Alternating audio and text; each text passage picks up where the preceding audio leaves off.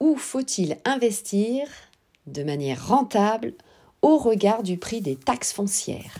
Bonjour à toutes, bonjour à tous, ici Sophie Vergès, je vous souhaite la bienvenue dans ce nouveau podcast où nous allons parler du prix des taxes foncières. Alors tout d'abord, avant cela, nous allons voir déjà la définition des taxes foncières.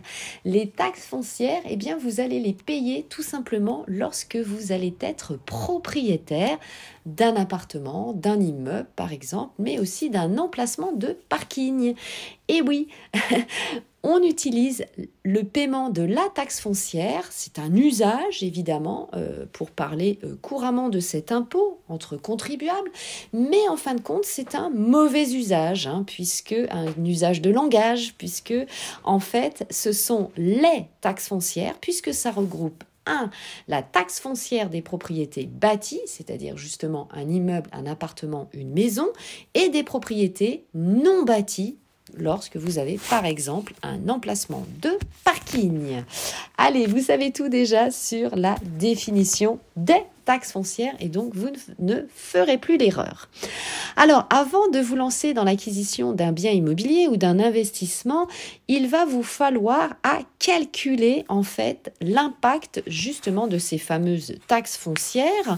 Je vous rappelle d'ailleurs que le paiement des taxes foncières doit avoir lieu avant le 15 octobre de euh, chaque année. Et eh bien, sinon, évidemment, il y aura 10% de majoration. Ce serait évidemment dommage Hein, parce que justement, ça peut vous coûter très cher.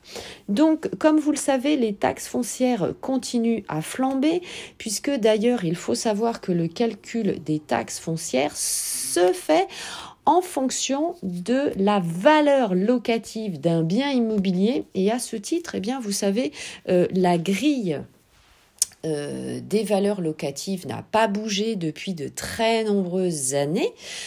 Et du coup, eh le gouvernement aussi hésite, hein, puisque, eh par ricochet, ça va augmenter euh, les taxes foncières. Alors, c'est la raison pour laquelle, euh, pour laquelle vous avez des disparités justement entre certaines villes, et nous allons voir euh, notamment ces disparités.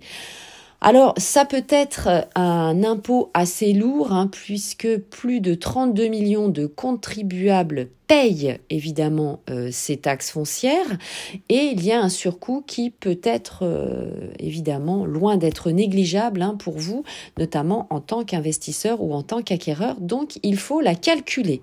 Alors lorsque vous faites l'acquisition d'un bien immobilier, eh bien très souvent vous allez réclamer l'antériorité justement du paiement de ces taxes la copie hein, des taxes foncières à votre propriétaire vendeur. Alors, proposer, lui, éventuellement, de rechercher euh, dans ses archives, d'avoir la gentillesse de rechercher notamment sur plusieurs années. Hein. C'est toujours bon d'avoir une antériorité, notamment sur trois ans. Ça va vous donner aussi, eh bien, euh, comment évalue la taxe foncière d'une année sur l'autre, hein, puisqu'il y a des disparités absolument impressionnantes. Ça a doublé d'ailleurs euh, sur certaines communes. Hein. Donc, évidemment, propriétaires, vendeurs, peut comprendre évidemment euh, votre euh, questionnement sur l'évolution du prix de ces taxes. Donc ça peut alourdir et notamment ça peut euh, représenter pour vous en tant qu'acquéreur, en tant qu'investisseur, eh bien jusqu'à deux mois de crédit immobilier hein, si vous passez par un crédit,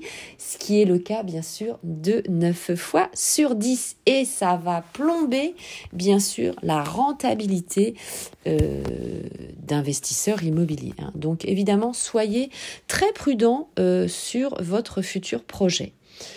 Alors, à ce jour, eh bien, c'est la ville de Montpellier euh, qui remporte euh, la place numéro 1 des villes et de la poussée, de la flambée euh, du prix des taxes foncières, ça représente 40 euh, jours de location, c'est-à-dire un mois et demi de loyer. Quand on dit location, on parle bien sûr de location nue, c'est-à-dire que si vous louez en location meublée ou bien sûr en Airbnb, euh, si évidemment euh, eh bien, vous faites ce type de location, ça sera complètement différent. Hein. Nous parlons pardon, du postulat que vous allez louer de manière classique, évidemment. Hein.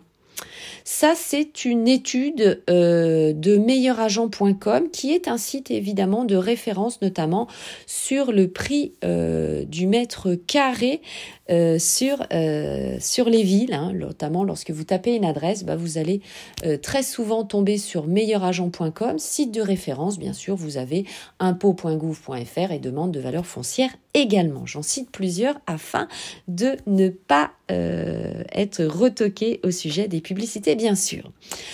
Alors, cette étude va passer 11 grandes villes de France à la loupe, y compris Paris. Alors, les autres villes euh, bah, qui sont euh, retoquées par cette étude pour la flambée euh, des prix de la taxe, des taxes foncières, voyez, moi aussi je dis la taxe foncière, eh bien ça va être les villes de Toulouse, Nantes et Bordeaux.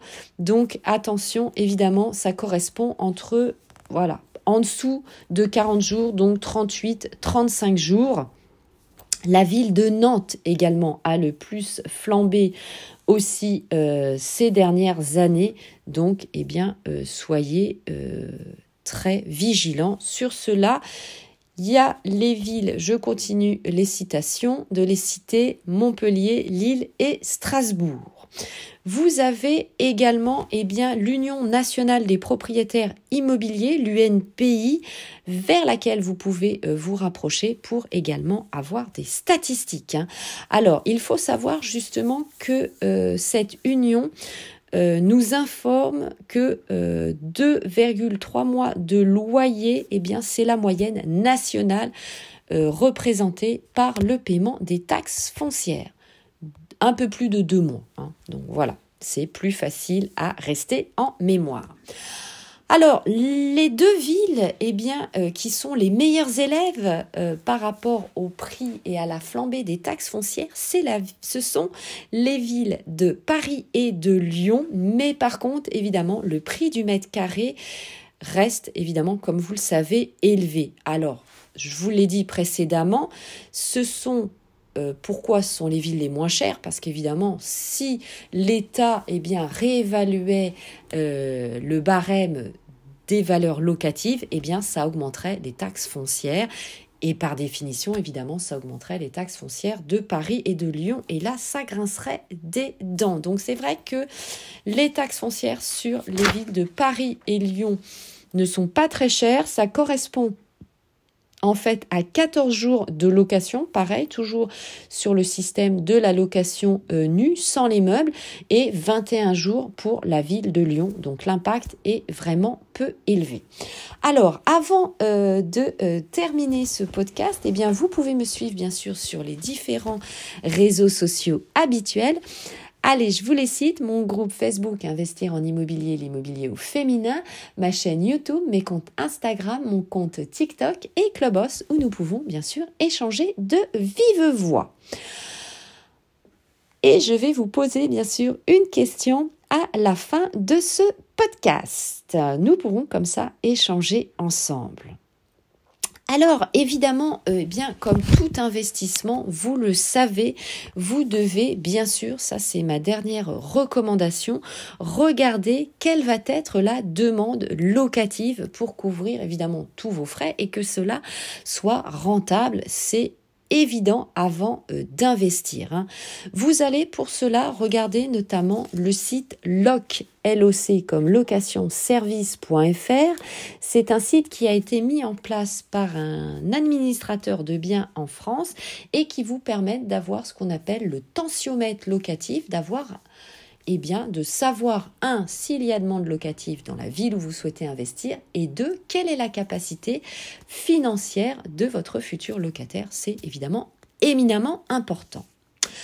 Alors, une autre astuce, eh bien, c'est de vous tourner vers l'investissement de murs commerciaux pourquoi? Eh bien parce que de convention express avec votre locataire, eh bien c'est votre locataire qui va payer justement les taxes foncières et vous n'aurez pas évidemment à les payer. Hein. Vous allez les refacturer évidemment à votre locataire. Donc ça, évidemment, c'est un excellent conseil, accompagné bien sûr de la taxe des ordures ménagères, hein, puisque euh, lors d'un bail commercial, vous pouvez ajouter évidemment euh, cela à votre locataire également. Allez, tournez-vous vers évidemment euh, les murs, l'acquisition de murs de commerce il ne faut pas mettre tous vos œufs dans le même panier. De toute façon, il faut diversifier vos investissements. Allez, c'était tout euh, pour ce podcast. Je vous remercie de m'avoir écouté euh, jusqu'au bout. Je vous dis à très bientôt. À tout de suite, bien sûr, dans le prochain podcast ou dans un commentaire. Ciao, bye bye. Portez-vous bien. Excellent investissement. Je vous embrasse.